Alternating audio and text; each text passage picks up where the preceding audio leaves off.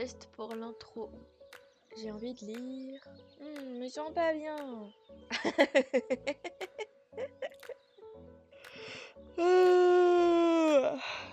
attends, attends, il faut que je te raconte.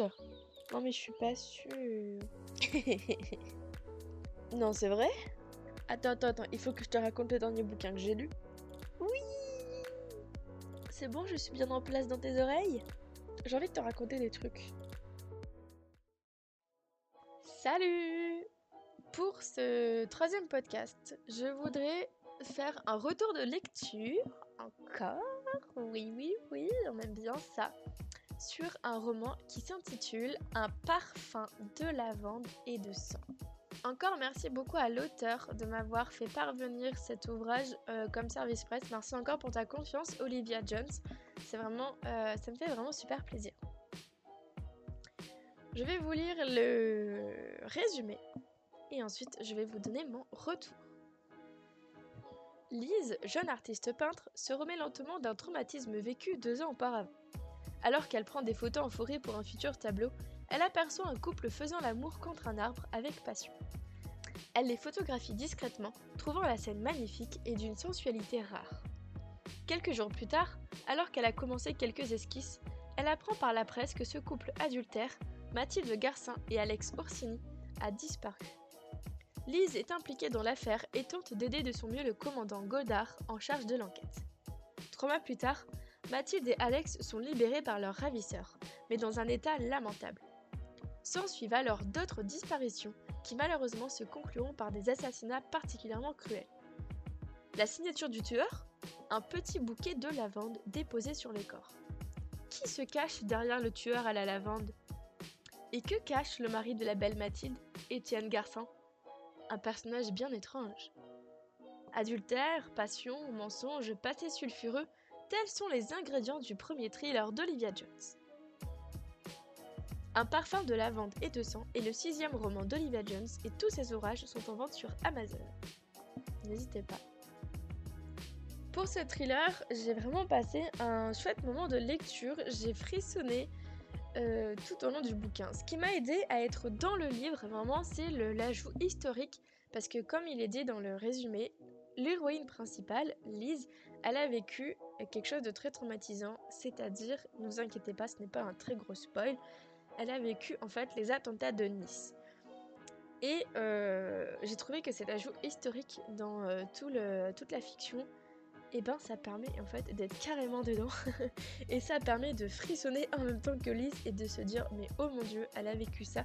On sait que c'est un personnage fictif, mais en même temps, c'était quelque chose qui s'est réellement passé. Donc on se dit, il y a des gens qui ont vécu la chose de manière peut-être aussi similaire qu'elle. Enfin bref, et du coup, j'étais carrément à fond dans l'histoire. Et donc ça m'a cette part de réalisme euh, dans le thriller, etc., ça m'a vraiment, euh, waouh, ça m'a vraiment saisi.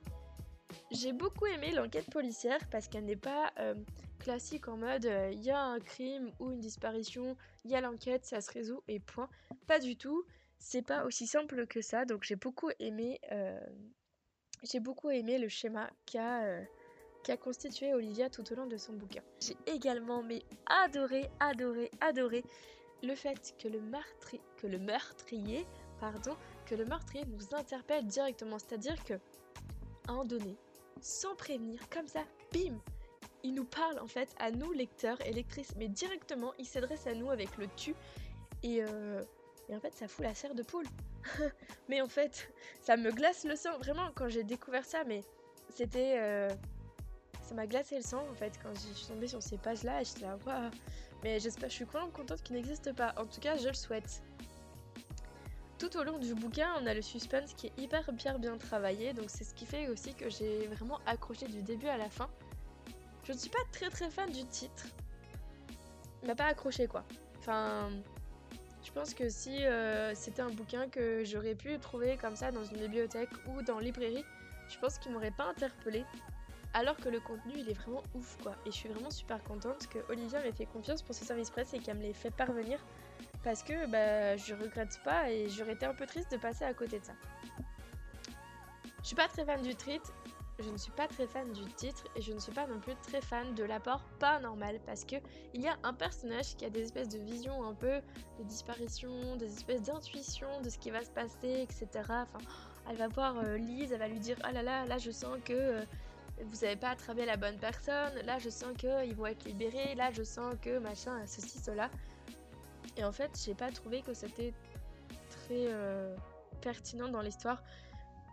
C'était de trop en fait. Selon moi, ça avait pas de consistance, ça avait pas. Euh, ouais, bah c'était là, mais c'est bien, mais si c'était pas là, ça aurait été aussi bien en fait, dans le sens où je trouvais que ça apportait pas quelque chose en fait. En tout cas, il est très facilement trouvable sur Amazon et je vous, mettrai les informations de l'auteur, etc.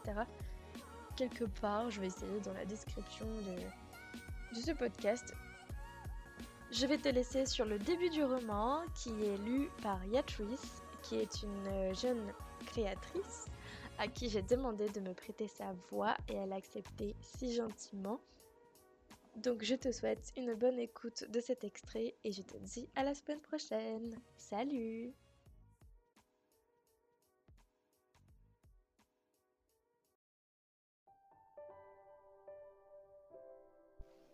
Cette fois, Lise est au pied du mur.